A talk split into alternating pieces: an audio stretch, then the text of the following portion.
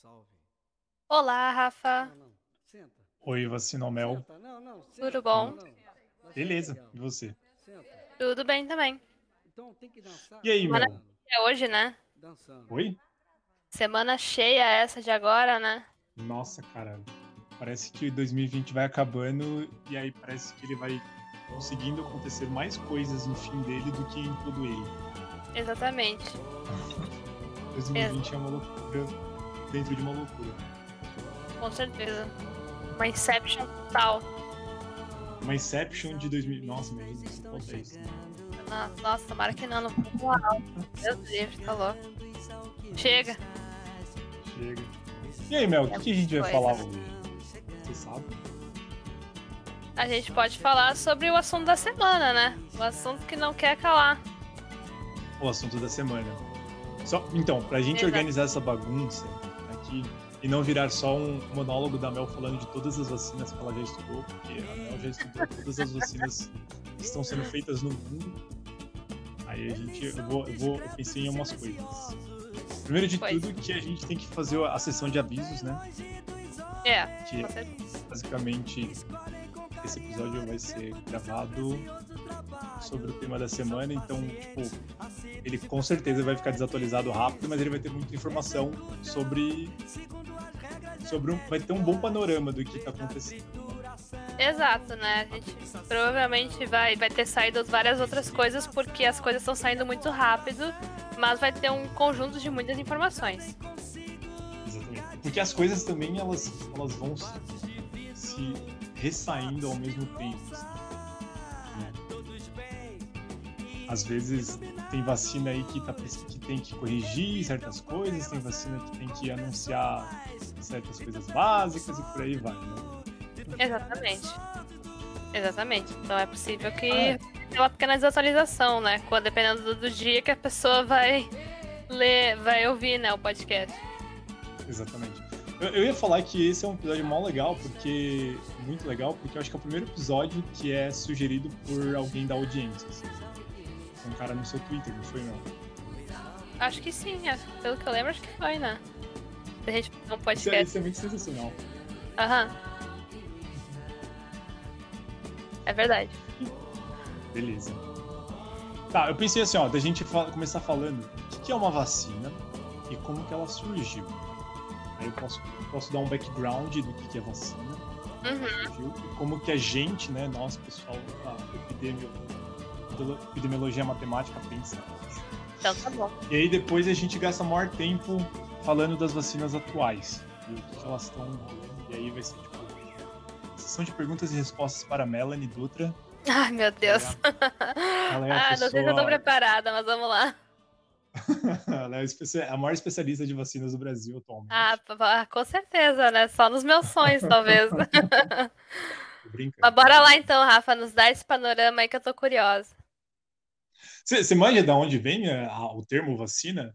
Tipo, por que que ele existe? Vem da Vatínia? Vacínia? Não sei como é que se fala, não sei se é um troço meio latim italiano, se faria Vatínia ou Vacínia, mas vem desse nome, né? Desse Isso. da vacínia. Isso, vem, vem na verdade, então, exatamente, vem do, do termo latim vacínia, É Significa Vatínia. vaca. Isso. é de, de vaca. E é, na verdade o termo inteiro é variolae vacínia, que é tipo a, vac, a varíola bovina, né? É um Exato. Que, que, identificava a va- a varíola bovina. Mas você sabe de onde veio, veio a ideia? Então, por que que chama vacina, né? Esse é um Uhum. negócio que eu acho muito sensacional e é muito, é, é muito doido, assim. Vocês, ah, quando eu descobri isso, eu, eu falei assim, nossa, realmente a vacina é uma, é uma invenção muito melhor do que a alternativa dela, né? Com Porque a certeza. alternativa dela, você sabe qual é a alternativa dela, né, que eu tô falando? Não sei, Rafa. Qual que tu tá falando? Então, então a varíola era uma doen ela é uma doença. é, a gente, em, em epidemiologia matemática, em epidemiologia, a gente tem um, um- tipo uma lei, um princípio, assim, né? É aquele negócio que a gente falou no, naquele podcast da, da pandemia. Que, Sim. que para a galera jogar game, que você não pode ser muito, muito mortal e muito e ao mesmo tempo espalhar rápido. Você, você não consegue fazer isso ao mesmo tempo. Tem um trade-off nisso, né? Se você é muito, muito fatal, né? Se, se, a, se a doença é muito fatal, muito letal, ela não consegue se espalhar rápido. Então você tem que equilibrar essas coisas, né? Porque se você mata o seu hospedeiro muito rápido, a, a, a coisa, tipo assim, você não consegue se espalhar, né? Sim. E a, a varíola, a varíola especialmente, é uma doença que ela, ela meio que burla essas regras, assim. Ela é altamente letal e é, ela espalha muito rápido.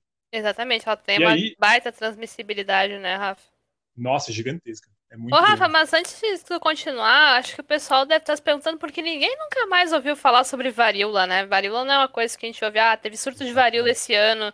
Onde tá a varíola hoje? Onde está a varíola hoje? A varíola hoje está em laboratórios, somente. Somente em laboratórios.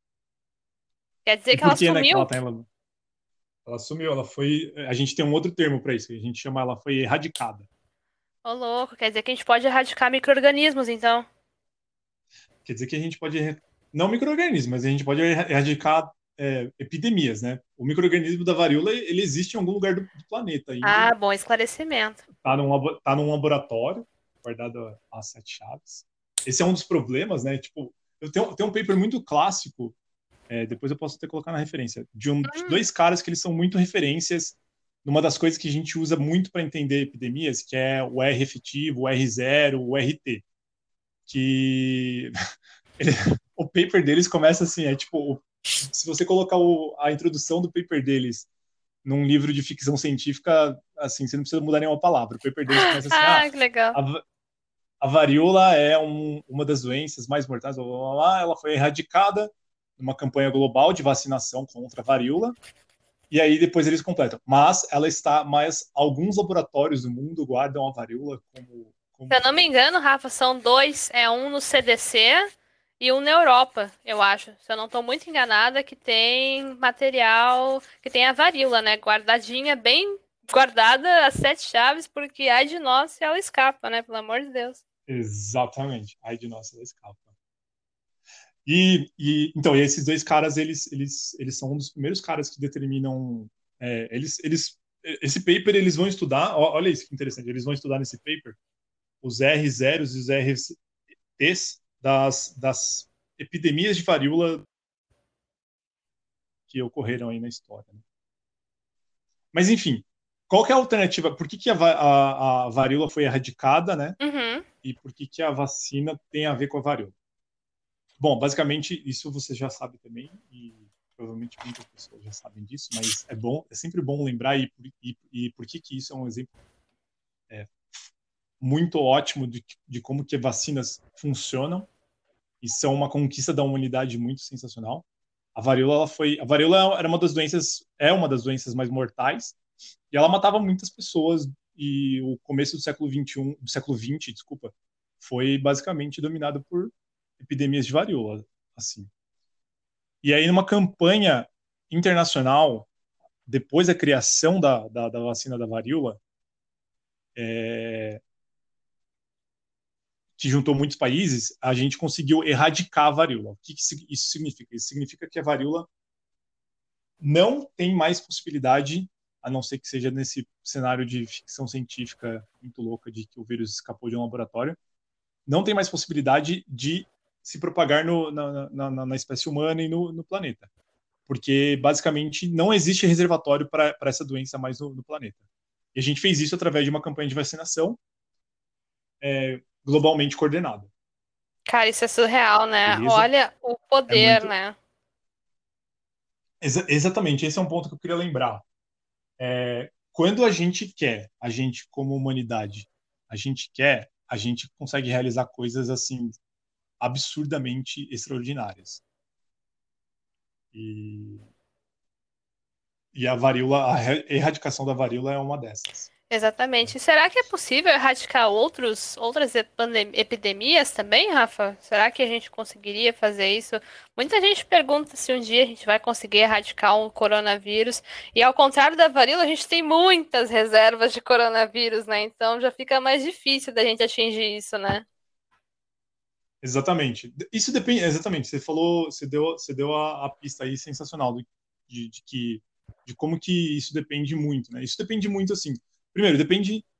Acho que o maior esforço é essa união que precisa ter entre poder público e sociedade em todos os níveis, nível, nível estadual, municipal, federal, inter, inter, é, interna, internacional, né, entre países, é, para coordenar essas ações, porque é simplesmente assim, é, é, um trabalho muito gigante. Você, você tem que imaginar que qualquer doença que, que, que esteja ainda, né, contaminando outras pessoas, ela é potencialmente, ainda que ela não seja uma epidemia, mas que ela esteja sendo, que ela, que ela seja uma endemia, né? Uma, uma, uma epidemia local, a gente chama de epidemia, mas não é isso. Uma endemia que é uma, uma é um surto dessa doença localizado. Se você tem qualquer reservatório de desse vírus e de, desse dessa doença, você pode sempre é, voltar a ter uma epidemia da doença. Exatamente. Então esse esse é o ponto. A gente tem que sempre pensar que é, a doença ser qualquer doença para qualquer doença ser erradicada depende principalmente da gente, das nossas ações. Né? Com certeza. Aí, é uma questão eu... social, né? Não é uma questão individual. Isso, exatamente, é uma questão social. Tem uma frase que o, o a gente fala bastante dentro do observatório e eu, eu li essa frase num, num livro muito legal também que eu recomendo, que é o Rules of Contagion, regras regras do, do contágio, né? que é do, de um cara muito legal, que é o Adam Kurskarski, acho que é isso.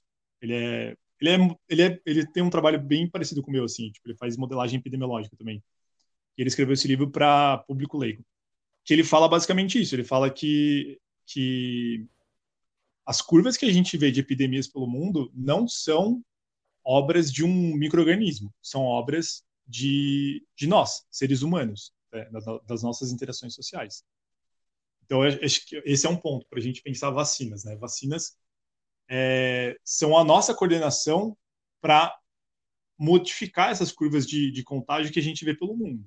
Se a gente não se coordenar como sociedade como, e como seres humanos que estão com o objetivo de eliminar a doença, a gente não vai conseguir eliminar a doença pura e simplesmente, mesmo que tenha a vacina por, por e simplesmente. Exatamente, acho que, é, acho que é uma situação. A gente tem que coordenar. Isso mesmo, é uma situação que nos obriga né, a agir como sociedade, porque é uma situação social, né? Pandemia é sobre sociedade também.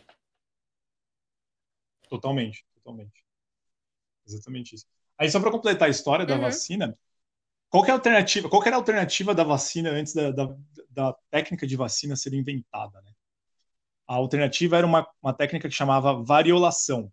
E ela só funcionava na varíola, basicamente, porque era, era essa doença que afligia mais as pessoas e ela tem, tem, tem uma característica muito muito específica que permite isso. A varíola, ela faz quando, quando alguém fica infectado com varíola, ela faz ela ela debilita a pessoa, a pessoa tem várias reações e vários sintomas, mas o principal sintoma da varíola é que ela abre feridas e pústulas assim na, na pele da pessoa.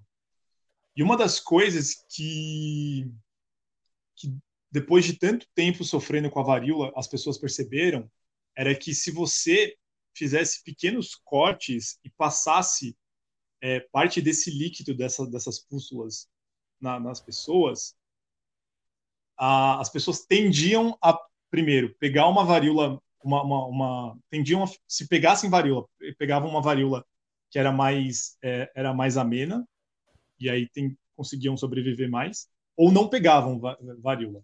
E o nome dessa técnica é variolação. É, é, e é muito é muito louco. É tipo assim, é exatamente isso que você está ouvindo. As pessoas se contaminavam de propósito, né, para evitar que, se, que fossem contaminadas é, é, é com, com do, do, pior jeito possível e fossem provavelmente. E o mais legal. E o mais louco disso. Pode falar. O mais louco disso é que funciona. Exato. Então, exatamente. O mais louco disso é que funcionava.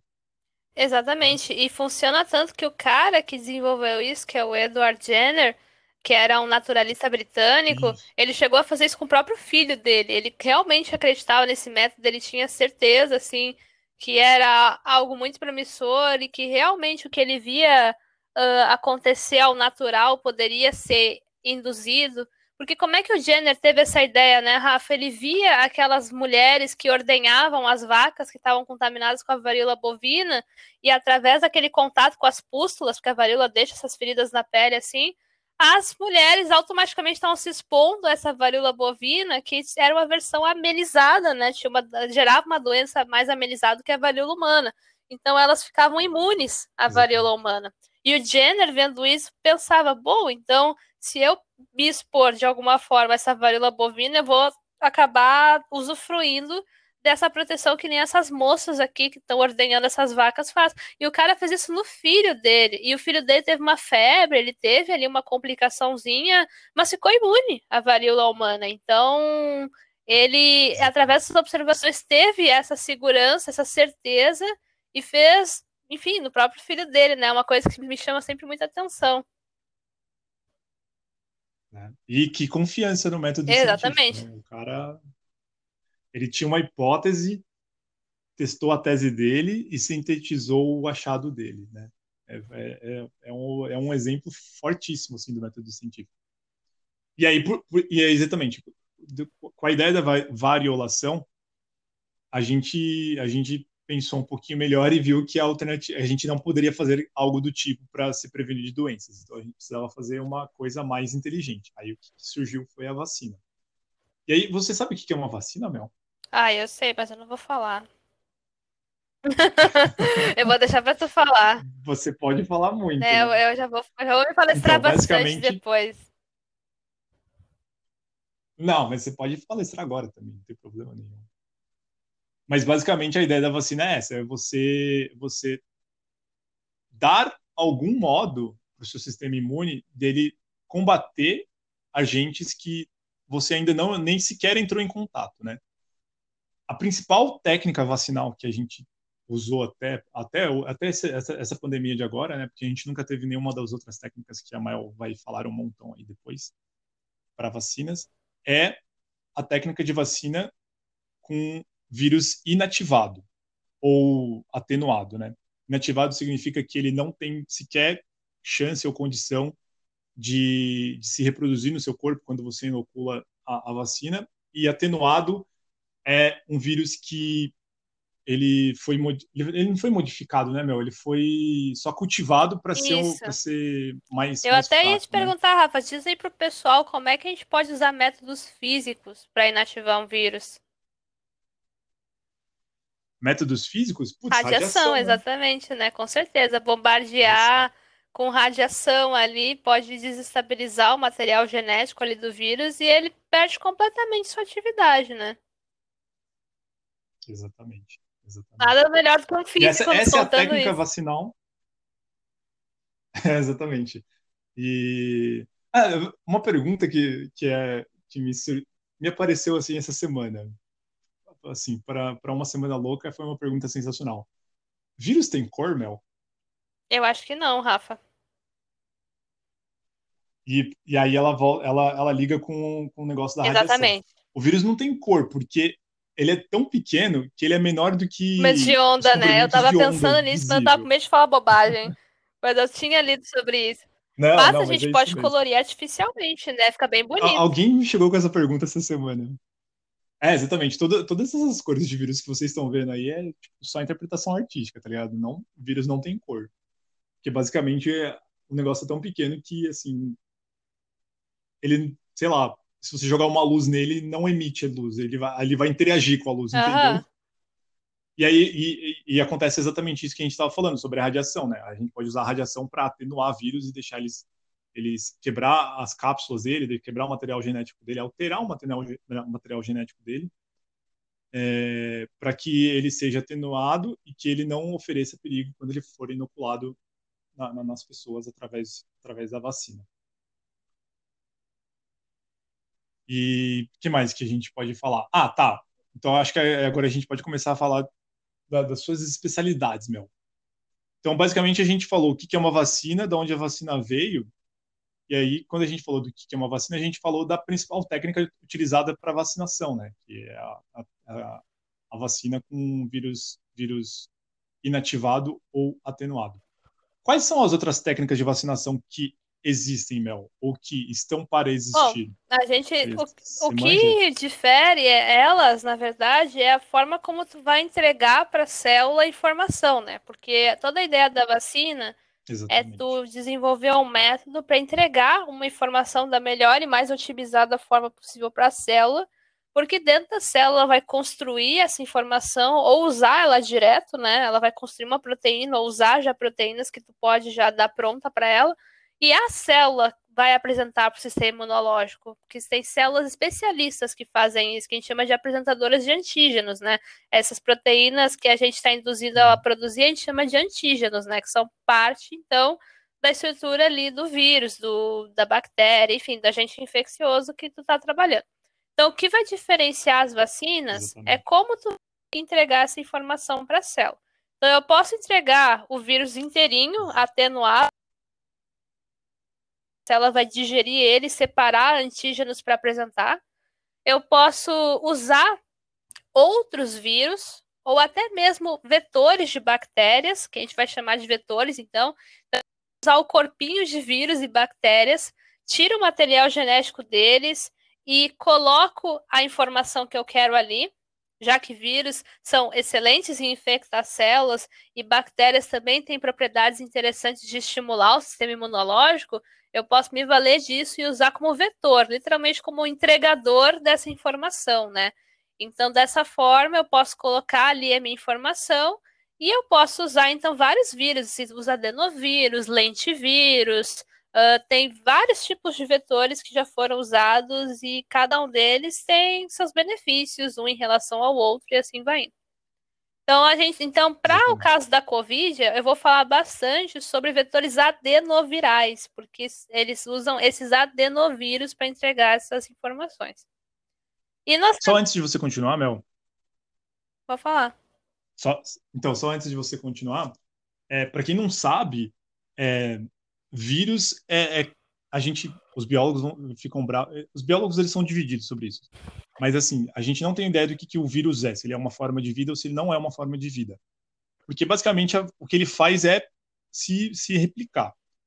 E existem, assim, é, uma diversidade gigantesca de vírus. Quando a Mel está falando, ó, é, do adenovírus, coronavírus, quando a gente fala, né, sobre, to sobre todos esses vírus, a gente está falando, a gente está falando de um modo bem geral, mas existem diversas formas como um vírus vai, infectar uma célula ou quais células ele vai infectar.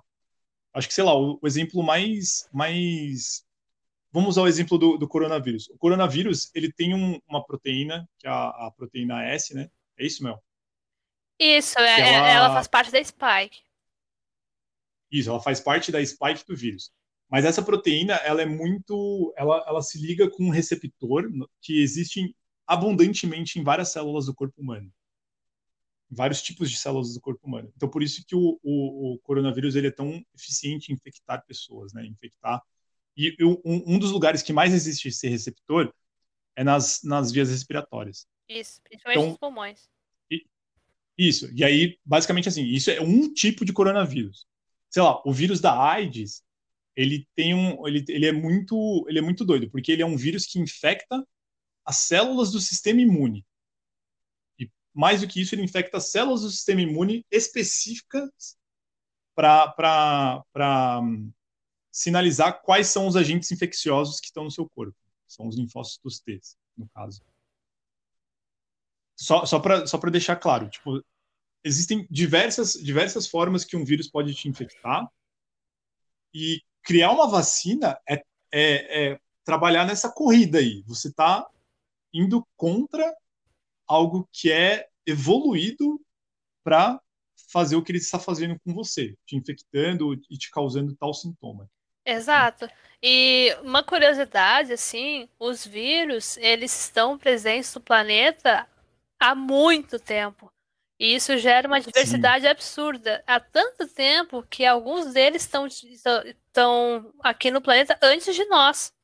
E muitos deles foram importantíssimos para nossa evolução. O vírus não, não é todo mal, não é sempre que geram coisas ruins para nós. É graças ao vírus que a gente conseguiu tolerar uma gestação, por exemplo.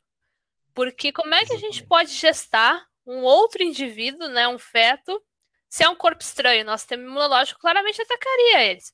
E é graças a parentes de vírus, que são o que a gente chama de retrotransposons, que tem uma origem parecida com os vírus, pode ser um primo, um parente distante ali do vírus, que foi capaz, então, de fazer com que alguns, algumas, uh, que o nosso material genético tivesse uma mudança, né? Ele inseriu então uma sequência ali de informações que possibilitou a gente tolerar um corpo estranho por nove fucking meses de reprogramar o nosso sistema imunológico. Assim, ó, sabe? Claro que essa reprogramação não foi em virtude do retrotransposon, mas ele gerou, ele ao, ao inserir essa informação, ele deu um gatilho para que a nossa placenta e os tecidos pudessem facilitar essa tolerância, né?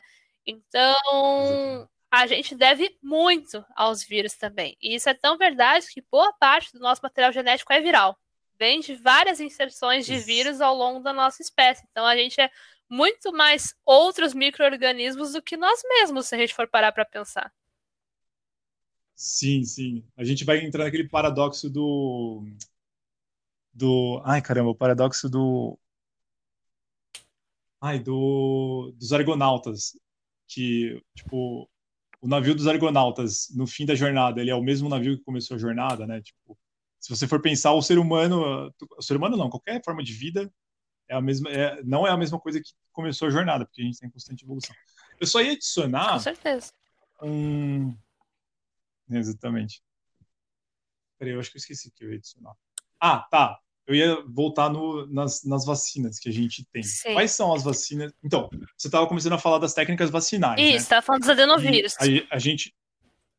Isso. A primeira técnica vacinal que a gente já falou é o vírus, vírus inativado ou atenuado. E aí você ia falar da, da de qual técnica vacinal que usa adenovírus? Os adenovírus, então, eu estava falando, né? A gente coloca essa informação ali dentro desse vetor adenoviral, a gente tira todo o material genético dele, fica só com a casquinha ali dele, e coloca daí a sequência que tem a informação que a gente tem interesse, né? E o adenovírus, então, vai infectar a célula e a célula vai passar a produzir essa informação e apresentar para o nosso sistema imunológico. É, essa é uma tecnologia que está sendo bem usada, assim, tem pelo menos umas quatro ou cinco desenvolvedoras que estão usando ela. Eu vou até abrir minha cola aqui, porque é tanta vacina em fase 3 que. Acho que a mais famosa dessa daí, a mais famosa que usa essa técnica é a da Oxford. É a da é? AstraZeneca, com certeza, mas a gente tem a Johnson Johnson, que é uma gigantesca, né, dessa indústria farmacêutica que está usando também vacina por adenovírus, tem a CanSino, que é uma chinesa que também está usando vacina de adenovírus. Além dessas, a gente também tem, vamos ver aqui, Aqui achei minha cola, finalmente. A gente tem a Cancino, a Oxford. Não, é que eu estou sempre falando sobre isso, então é sempre bom ter uma escola, né? A gente tem a do Instituto Gamaleya, né? Aquela famosa vacina russa, que é feita por dois adenovírus por falta de um. então a gente tem umas quatro aqui de adenovírus, pelo que eu contei. Então é uma técnica que é bem utilizada e não é por acaso. A gente já tem vacinas já aprovadas de adenovírus, então é uma técnica já bem consolidada, funciona super bem. Então dessa forma, né? Uh, especialmente para vírus, vacinas de vírus, né? Então, o pessoal se aproveita, né, desse conhecimento prévio para já tentar uma aposta aí mais certeira, né? Mas, mas, mas, mas, mas, mas, isso não impede da gente testar coisas novas, que foi o caso de duas grandes empresas que fizeram uma aposta que deu muito certo, que foi a Moderna e a Pfizer que fizeram vacinas de RNA mensageiro. Então, a diferença dessa vacina para essas que eu falei é que, em geral, a gente coloca uma sequência de um gene, né? Aqui a gente está entregando o RNA mensageiro pronto, né? O que, que acontece? A célula vai pegar essa sequência do gene, vai fazer um RNA e daí vai fazer a proteína. Eu estou pulando a etapa, já entregando o RNA pronto, prontinho, todo sintetizado, assim, ó, meio caminho andado para a célula. É só fazer a proteína. E eu coloco isso. Você não está simulando uma infecção, né? Porque de todas essas técnicas que a gente falou até agora, a, a técnica de vírus inativado, a técnica da, da, de usar adenovírus como vetor do, do, do, do, material ou da proteína que você quer que ele ou do vírus que você quer que ele que ele que ele, que ele replique e crie antígenos. é, todas essas técnicas elas têm, elas têm essa, essa, similaridade de que você simula né, no, no, para o sistema imune uma infecção. Mas essa técnica do, do RNA mensageiro, a gente não faz isso, né? A gente não dá, a gente não tem um vetor da, da coisa, ou tem. Mas é que se a gente for, tem, tem um vetor, tem um lipossom, uma vesícula, lip, uma nanopartícula lipídica, que ela tem várias coisinhas grudadas hum. ao redor dela. Se tu for olhar a foto dela, parece um coronavírus, sabe? Mas a questão parece realmente um vírusinho. Só que a questão é que ela não é nada de vírus. Ela é um RNA numa nanopartícula que tem várias coisinhas ao redor para fazer então essa orientação, essa entrada na célula. Então é muito legal porque ela mimetiza realmente uma infecção também, uma infecção por um vírus de RNA, por assim dizer, sabe? Só que ela não tem nada de Sim. vírus, nada, nada, nada, nada. O RNA ele é sintético, ele é feito no laboratório. A nanopartícula é sintética, né? Ela é só lipídio ali com algumas coisas penduradas. Então, ela é super segura e ela dá essa impressão assim de uma infecção também, apesar de não ter nada a ver com isso. E o mais interessante, né, é que esse RNA ele é produzido ali no laboratório, ele é super, ele é estabilizado, então tem toda essa questão. Aí a célula, então, vai receber esse material, vai sintetizar a proteína e apresentar para o sistema imune. E eu falei que é uma tecnologia nova, mas ela é nova porque nós não tínhamos nenhuma provada. Mas a gente vem estudando RNA mensageiro há décadas, em vários outros contextos, para tumores, para imunoterapia, para doenças infecciosas como zika e raiva.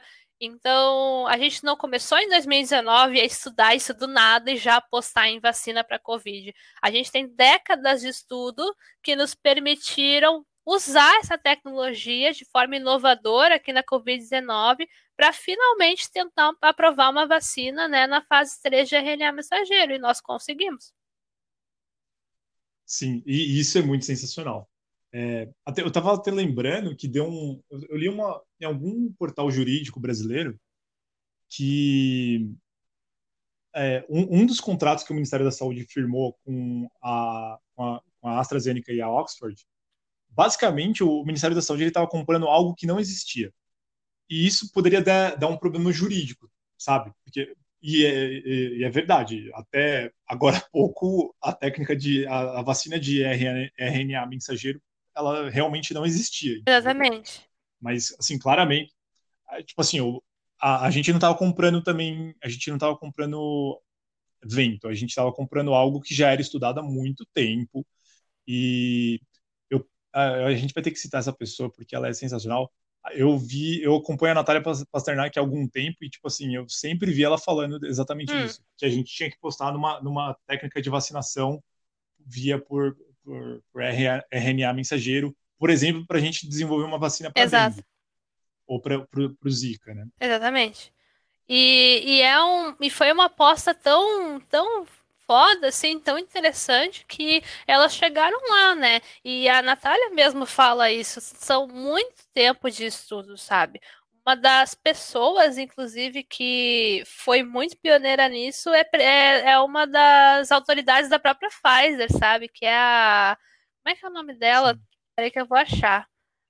Catalin Caricó. Eu acho que.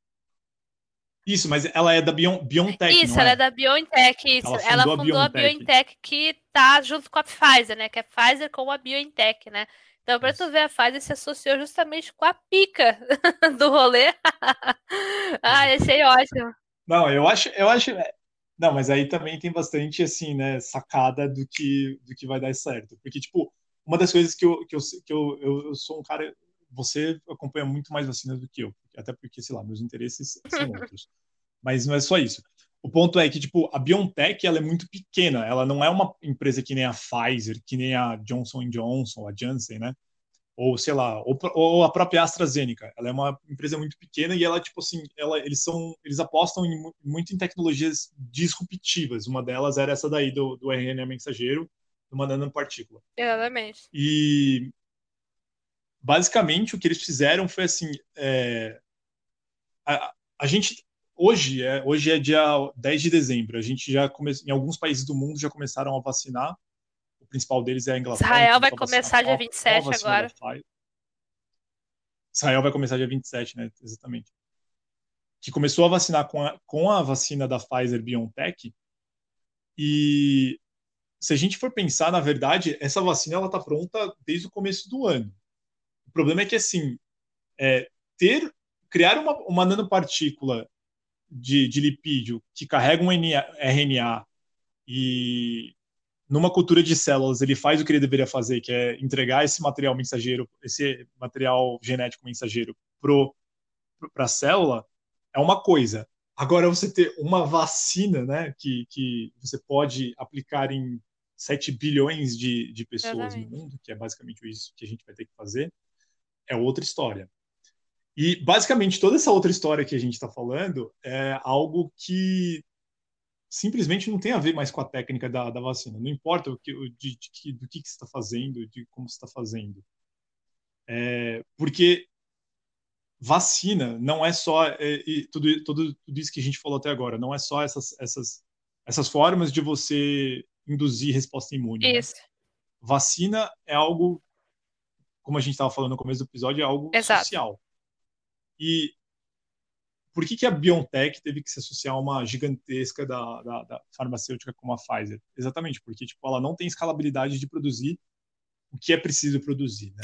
Exato. E esse é um ponto que a gente precisava entender claro. também sobre vacinas. Pode, Não, pode com falar. certeza. A gente tem outras pequenas, grandes, notáveis também. A gente tem, por exemplo, a Nova Vax, que é uma empresa muito pequenininha também, mas que ela é tão notável que teve até um historial da Nature, se eu não me engano, falando sobre o avanço que ela deu, esse salto que ela deu, porque ela inovou muito em relação a essas tecnologias. Ela usa células de mariposa para construir a proteína S e já dá para a célula proteína S prontinha, na sua forma tridimensional, tudo pronto. A célula só precisa apresentar para o sistema imunológico. Então, além de ser super, uh, como é que eu posso dizer, adiantado, né? A célula não tem muito o que fazer além de só apresentar ali a proteína.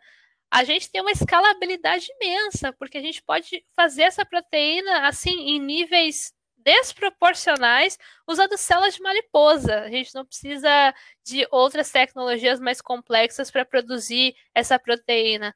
Basta ter células de mariposa ali para tu poder construir. Então, eu acho super muito legal. É muito biotech, assim, high level, porque é uma empresa super pequena.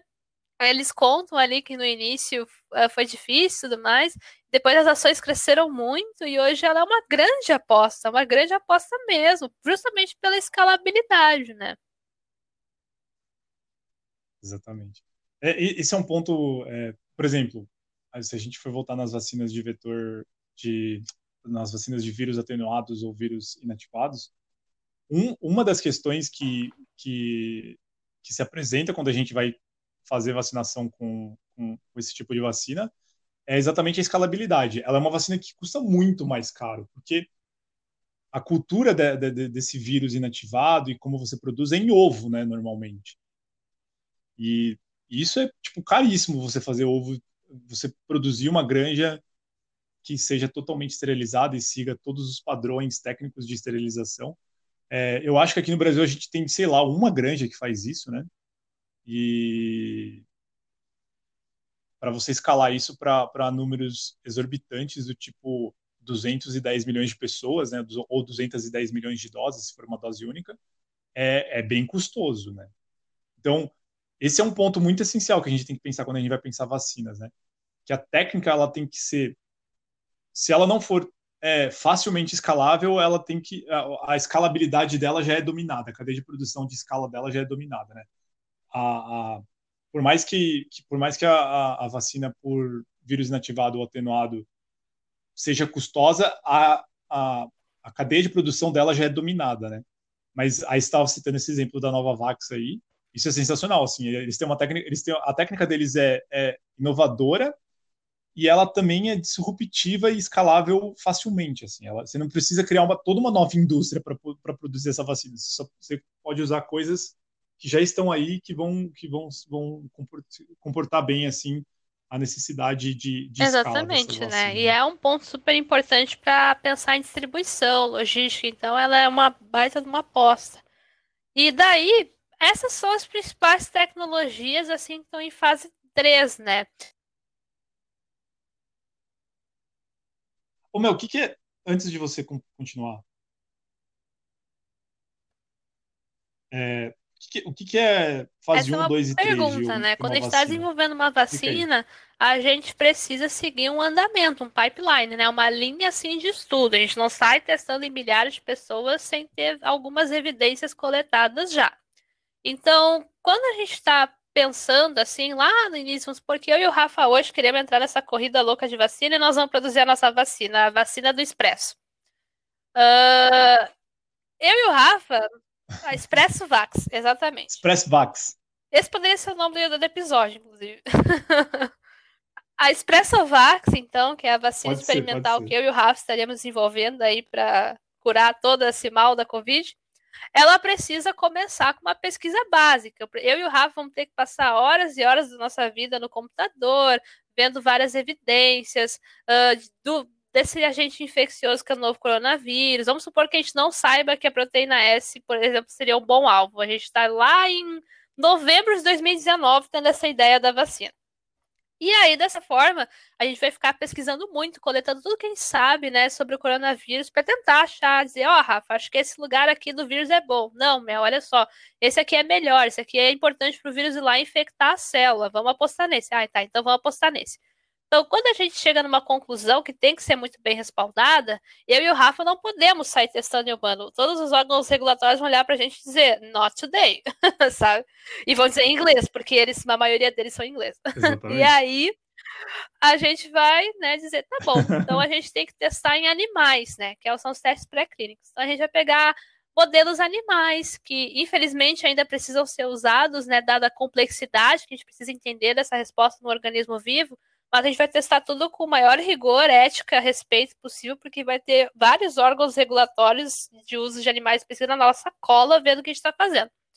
Então a gente vai estar tá ali testando e a gente vai começar a ver se a Expressovax ela é capaz de gerar uma resposta nesses animais e principalmente a gente vai ver os efeitos toxicológicos dela, se esses animais vão ficar muito mal, que tipo de efeitos eles vão apresentar, para quando a gente começar a testar em humano, né, se as agências regulatórias aprovarem o nosso projeto de ensaio clínico, a gente já tem algumas ideias, né? Já saiba um pouco mais sobre segurança, um pouco mais sobre dose, sobre o, o tipo de resposta. Então, eu e o Rafa, a gente vai sentar, a gente vai escrever um pré-print, a gente vai escrever um artigo científico, a gente vai escrever o um projeto e a gente vai entrar com tudo na fase clínica, porque a Expressovac se mostrou super boa em modelos animais, promissora demais. Então a gente mandou o nosso projeto lá para o FDA, para a OMS, a gente mandou para Deus e o mundo, e aí os caras olharam para nós e disseram: ok, podem começar a fase 1. Então a gente vai pegar um pequeno grupo de pessoas, tipo 20, no máximo 80 pessoas. E nessas pessoas a gente vai então administrar Expressovax e a gente vai monitorá-las bem de pertinho para verificar a segurança e os eventos e os eventos mais frequentes, as reações e eventos adversos mais frequentes, né? Aqueles que vão aparecer uh, em uma boa parte das pessoas com uma frequência alta, né? Então a gente está preocupado nesse momento em ver se é seguro, se as pessoas vão tolerar bem, que efeitos que elas já vão mostrar, para quando a gente for para a segunda fase, a gente trabalhar com centenas de indivíduos, 100 a 300 pessoas, né? E aqui a gente vai observar daí o tipo de resposta. A gente vai pegar essas centenas de pessoas e avaliar. Ó, essa resposta que a Expressovac gera é uma resposta de anticorpo. Esses títulos são altos, parte desses títulos são neutralizantes, e além disso, a Expressovax estimula células específicas de defesa. Então, a gente vai começar a caracterizar toda essa resposta e pensar em dose, regime de vacinação, se vai ser uma dose, se vai ser duas doses, vai ser meia dose mais uma dose, a gente vai ver como a gente vai vacinar para a fase 3. Então, a gente vai preparar todo o terreno da fase 3. Por quê? Porque a fase 3, pessoal, é a fase que a gente vai testar em, no baile todo. A gente vai pegar milhares, centenas de milhares de pessoas para verificar se essa resposta que a gente viu na fase 2 é capaz de proteger essas pessoas. Se quando elas se vacinarem, se né, depois se vacinarem, ao serem expostas pelo vírus, se elas não desenvolvem a doença, sinal então que a vacina protegeu. Então aqui eu estou vendo eficácia, é diferente daquela resposta que eu vi na fase 2, que é o que a gente chama de imunogenicidade. A resposta, ela vai acontecer quando o sistema imune for estimulado. É o que a gente espera que aconteça, que eu estimule e, e tenha uma resposta. Se isso acontecer, é imunogênico. Agora, na fase 3, eu vou ver, é eficaz? Essa resposta consegue proteger a pessoa de evitar ela ter a doença? Então, por isso que ela é uma fase tão importante. Ela tem várias análises ao longo do desenvolvimento dela, que eu vou coletando esses eventos, que é justamente pessoas que vão se infectar. Então, eu vou ter dois grupos, principalmente, que é o grupo que vai receber o imunizante, que é a vacina, e o grupo que vai receber um placebo ou uma vacina já aprovada, né? Como, por exemplo, a meningocócica e tudo mais. Então, nesse caso, eu vou observar se quantas dessas pessoas, né, uh, vão, vão ficar doentes, basicamente, né? E aí eu vou poder contabilizar esses eventos, que tem que ser em torno de 160 para eu ter uma análise preliminar boa e solicitar uma aprovação emergencial, caso esse número seja legal. E aí, a partir daí, eu vou ver quantos por cento né, ela protegeu. Ah, protegeu 86%, protegeu 90%, protegeu 95%. Então, a OMS, ela recomenda para a Covid-19 vacinas com eficácia acima de 60%, né? Então, tudo acima de 60%, eu já posso ir lá e mandar para o FDA, para a agência reguladora, uma solicitação de aprovação emergencial. Claro que não basta ser só eficaz, tem que ser segura, tem que ser robusta. Então, é uma coleção de vários dados que eu tenho que reunir para esses órgãos olharem e disserem: então tá, então a Expressovax parece que é bem promissora, bora vacinar o pessoal com a Expressovax. Exatamente. Então, basicamente, meu, a pergunta que você respondeu agora é por que, que as vacinas funcionam, certo? E eu vou tentar resumir a sua fala. As vacinas funcionam porque elas são seguras, elas foram Sim. aprovadas em fase 1, né? Elas são imunogênicas, elas fazem, dão a resposta imune. Então, a, a fase 1, a fase 1 a gente está testando se as pessoas que tomam vacina vão morrer ou não vão morrer. Seja por vetor, pelo vetor que você está colocando lá na vacina, pela vacina em si, ou pelo, pelo, pelo, pelo vírus. É, a fase 2 ela vai, ela vai testar se essa resposta é direcionada àquilo que você está tentando, tentando criar imunidade, né? Criar, vacinar as pessoas. E a fase 3, ela vai medir quão eficaz é essa resposta, né? Então, uhum. vamos resumir de novo, né? O resumo do resumo. Por que, que as vacinas funcionam? Porque elas são seguras, são imunogênicas, elas, elas de, desenvolvem imunidade e elas são eficazes. Acho que é basicamente isso que a gente conseguiu, que a gente resume com Exatamente. as três fases de. E a gente ainda tem a quarta fase, né, Rafa? Que é quando, depois que a gente recebe a aprovação, que o pessoal vai começar a se vacinar bastante, a gente daí vai poder observar nesse pequeno, nesse grupo de pessoas, né, que a gente vai então acompanhar depois de todo esse processo, quanto tempo essa imunidade vai durar né? Se essa imunidade ela vai ser rápida, se ela vai durar um ano, dois anos, vinte anos, mil anos. Então a gente vai. Não, mil anos também não, né? Mas a gente vai ver, então, quanto tempo, né? Mil a gente vai não. ter esses traços dessa resposta para poder pensar num cronograma, né? ver se vai se cair, no caso, como por exemplo da vacina da gripe, que tem que se vacinar anualmente, ou se daqui a pouco aí só tem que se vacinar quando um surto acontecer, e daí a gente se vacina para aquela cepa, para aquela variante. Então aí na fase 4 a gente vai ver, mas isso é após essa aprovação, né? Exatamente. É, a fase 4 não tem o que fazer, né? Tipo, a fase 4 é uma fase que exige tempo. E assim, considerando que você já tem na mão uma vacina que é segura, imunogênica e eficaz, é, esperar que a fase 4 seja concluída é, é, a gente literalmente está colocando na balança se a gente dá uma vacina que consegue pelo menos mitigar algo do, da, da pandemia que está ocorrendo agora e salvar vidas, ou se a gente espera que ela seja totalmente concluída para depois a gente começar a pensar em salvar vidas e começar a imunizar as pessoas. E basicamente a escolha que a gente faz, que é a escolha lógica, a escolha sensata a se fazer, é não esperar a fase 4, né? A gente tem que vacinar as pessoas o quanto antes para salvar vidas. Mas é importante, e eu quero reforçar isso muito fortemente, que é importante lembrar que todas as vacinas que vão, que vão ser aplicadas e vão ser é, é, é, aprovadas por qualquer um desses órgãos, a FDA, o acho que é o EDA, né, deve ser o, o europeu, ou a agência chinesa, ou a mesma a nossa agência que é a Anvisa, elas passaram por todos esses testes, né, de segurança, imunogenicidade e eficácia. Então, quando a gente fala que uma vacina está sendo aplicada, é porque ela já é, já foi muito testada, ela já foi altamente é, colocada à prova. E Exatamente. mais uma vez, por isso resumindo da ópera isso, né? E só para dar uma atualizada, assim, a gente tem então essa da Pfizer que está super adiantada, né? O Reino Unido já está vacinando, uh, Israel vai começar a vacinar. Essa semana o FDA provavelmente vai dar o seu parecer, porque a reunião é hoje, né? Já passou da meia-noite, então é hoje, dia 10, a reunião. Então provavelmente vai ser um dia bem louco, uh, hoje ou amanhã. e e a gente também tem, né, outras que estão em vias de dar sinais de vida, como a Coronavac, né? O Butantan anunciou que no dia 15, provavelmente eles vão enviar para a Anvisa e fazer o anúncio, porque eles já esperam começar a vacinar o pessoal lá em janeiro, dia 25 de janeiro. Então, a gente vai ouvir bastante nesse mês sobre fase 3, né?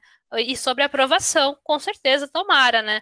Então, imagino que o FDA provavelmente vai aprovar. Eu, eu analisei 92 páginas dos dados da Pfizer, mais 53, que era o resumo. eu vi o completo e o resumo, e vi mais um outro documento. Nossa, é horrível. Sabe, é leitura dinâmica. Tá? Ai, é horrível, meu Deus, era um olho no gato no peixe, assim, sabe?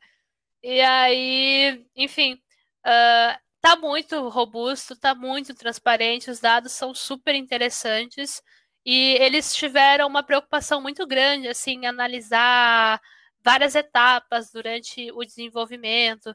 Então, não é à toa que já tem lugares aprovando, né? Ao contrário, por exemplo, da AstraZeneca, que recebeu a sua negativa hoje lá na Índia, se eu não me engano, vou até confirmar aqui, mas eu acho que rolou esse pedido lá nesse local, que é a Índia, e a Índia disse que os dados são inadequados de segurança e eficácia, que falta ainda uma comprovação maior, justamente porque deu rolo ali na fase 3 deles, ao invés de aplicar duas doses inteiras, eles deram meia dose, dose inteira, e agora eles têm que investigar melhor isso, ver se esse lance da meia dose é bom, incluir mais amostras, mais participantes de diferentes idades, principalmente idosos, para ver se se mantém essa eficácia que eles observaram.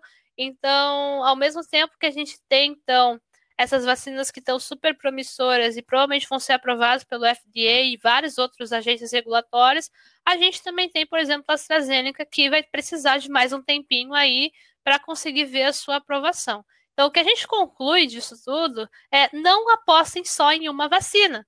Porque uma vacina não vai resolver o rolê. A gente tem limitação de dose, a gente tem N limitações.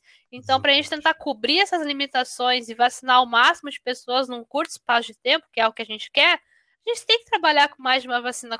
qualquer pessoa consegue ouvir isso e dizer: é verdade, menos o presidente da República, né? Então, isso é o que fode. E o ministro da Saúde, exatamente. Então, isso é o que fode, na verdade, sabe? Porque qualquer pessoa ouve a gente dizendo isso, ou qualquer pessoa dizendo isso, e pensa, é verdade, né? Por que, que não investir em mais de uma, né? Já que a situação pede a demanda, né? Existe demanda para isso. Ao contrário do que algumas pessoas dizem que se existir demanda, vai pedir mais vacinas. Alô, já existe essa demanda. Essa demanda, ela esteve aqui desde sempre, sabe?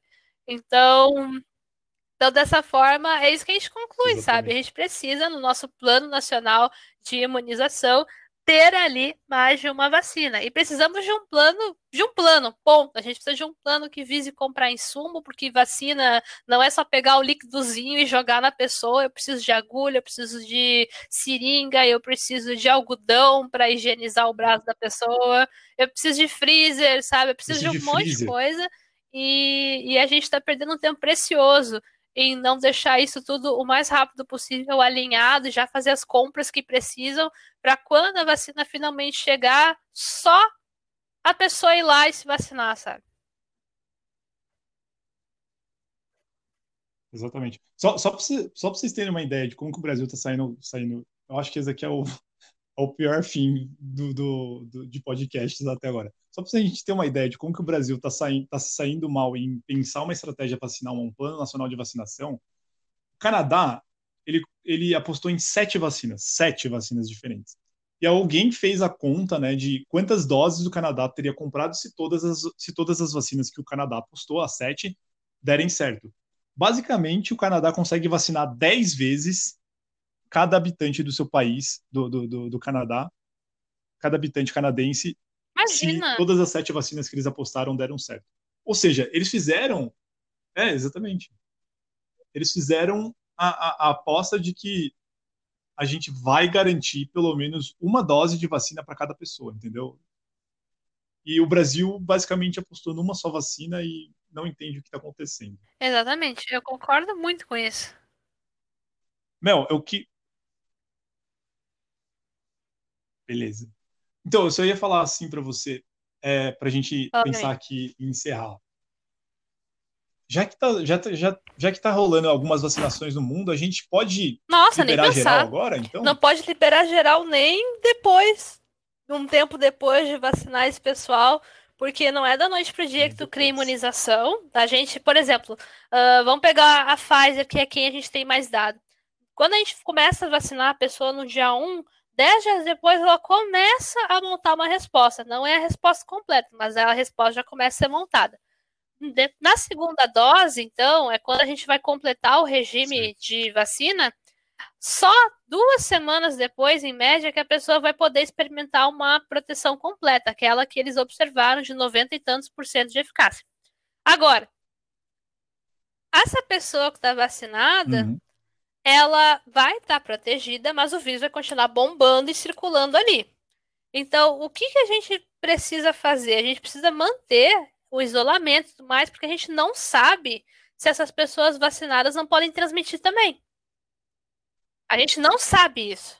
Isso a gente não sabe. Exatamente. Então a pessoa corre o risco de ainda transmitir, apesar dela não ficar doente. Então ela não vai estar contribuindo para o enfrentamento, muito pelo contrário, ela vai estar fazendo parte daquilo ali. Ela só vai estar protegida individualmente. Então, como é que a gente derruba a transmissão do vírus? Vacinando muita gente. Então a gente só vai poder voltar ao nosso normal após atingir a cobertura vacinal, né? E isso é muito importante porque para as vacinas que já estão aprovadas, poli, sarampo, difteria, rubéola, as coberturas vacinais estão baixíssimas. A gente não atingiu a meta de nenhuma em 2020, sabe? E já faz alguns anos que a gente não vem atingindo meta para algumas delas. Mas Uhum. esse ano, para nenhuma delas, a gente atingiu a meta.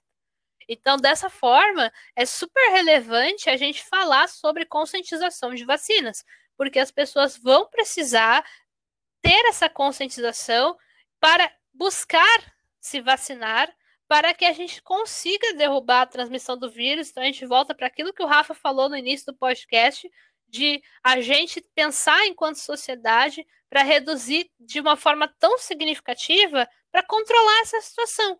E uma vez controlada, a gente pode daí experimentar uma normalidade e, no meio dessa normalidade, ir fazendo rastreio de casos que ainda possam surgir. Mas como a gente vai ter uma galerona imunizada, essa galerona é capaz de proteger exatamente aqueles que não puderam se imunizar. Exatamente. Mas daí, esse conceito que a Mel acabou de falar é o famoso, a famosa imunidade de rebanho, que só deve ser, só pode ser atingida através de vacina, porque é exatamente isso. A gente está colocando pessoas que eram antes suscetíveis à doença no compartimento de pessoas que agora são é, imunes a doenças ou recuperados da doença, mas imunes à doença de, de, de, de forma ampla, de uma forma segura. E a forma segura que a gente está fazendo Exatamente. isso é vacina. Mel, é, a gente já falou muito sobre vacinas. Eu acho que Com talvez a certeza, gente vai ter que repetir esse episódio. depois de algum tempo, né? Porque como a gente falou lá no é, como a gente falou lá no começo do episódio, ele é um, ele é um, ele é um episódio que tem bastante informação, mas ele pode ficar desatualizado rapidamente. Queria te perguntar, o que, que você. Eu não vou te perguntar que, que você quer indicar, nada assim, mas eu queria te perguntar o que, que você deseja para 2020. Ai, Rafa, cobertura vacinal. Cobertura vacinal. Beleza. Esse, Com esse é um bom desejo. Gostei Mas não, antes mesmo da cobertura Dia vacinal, eu vacina. desejo conscientização para as pessoas, que as pessoas entendam que a pandemia é séria e que a gente só vai conseguir sair dessa se a gente trabalhar juntos para isso. Acho que se isso acontecer, a cobertura vacinal vem de graça daí. Exatamente. É, assim como todos os graça, cuidados, exatamente. todas essas muito, não. questões Exatamente. que nos ajudam É. tanto e a gente não faz, né?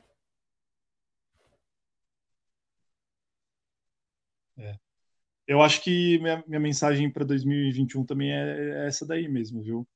Que a gente se conscientize de que um, vacina é importante, é segura e é eficaz, tá? Que dois, mesmo com vacina, a gente ainda vai precisar continuar tomando cuidados, porque é, a vacina não vai resolver os, a pandemia de uma hora para outra. Ela vai resolver a pandemia, mas demora um tempo para que isso ocorra. E basicamente tudo que a gente falou aqui, a gente conseguiu, eu acho que a gente conseguiu cobrir bastante sobre o, qual é o poder das vacinas. E o poder das vacinas é esse: ele é uma criação humana que consegue domar todo esse problema causado por, por esses por essas Exatamente. nanoparticulinhas. É isso, Rafa. É isso. Nos Então, Mel, vemos no próximo é episódio, então. Acho no próximo episódio, que agora tá a cada duas semanas, tá, galera? Exatamente, a gente pra tá poder entregar conteúdo um. Conteúdo massa aí pra vocês. Com certeza, bastante informativo, sem dúvida, hoje, né? o Expresso Vax. Eu te agradeço, Rafa. Sensacional. Muito obrigado, Mel. partir. Acho que agora é a hora do. Acho que agora é a hora do. Expresso da meia-noite Beijos. partir, exatamente. Falou!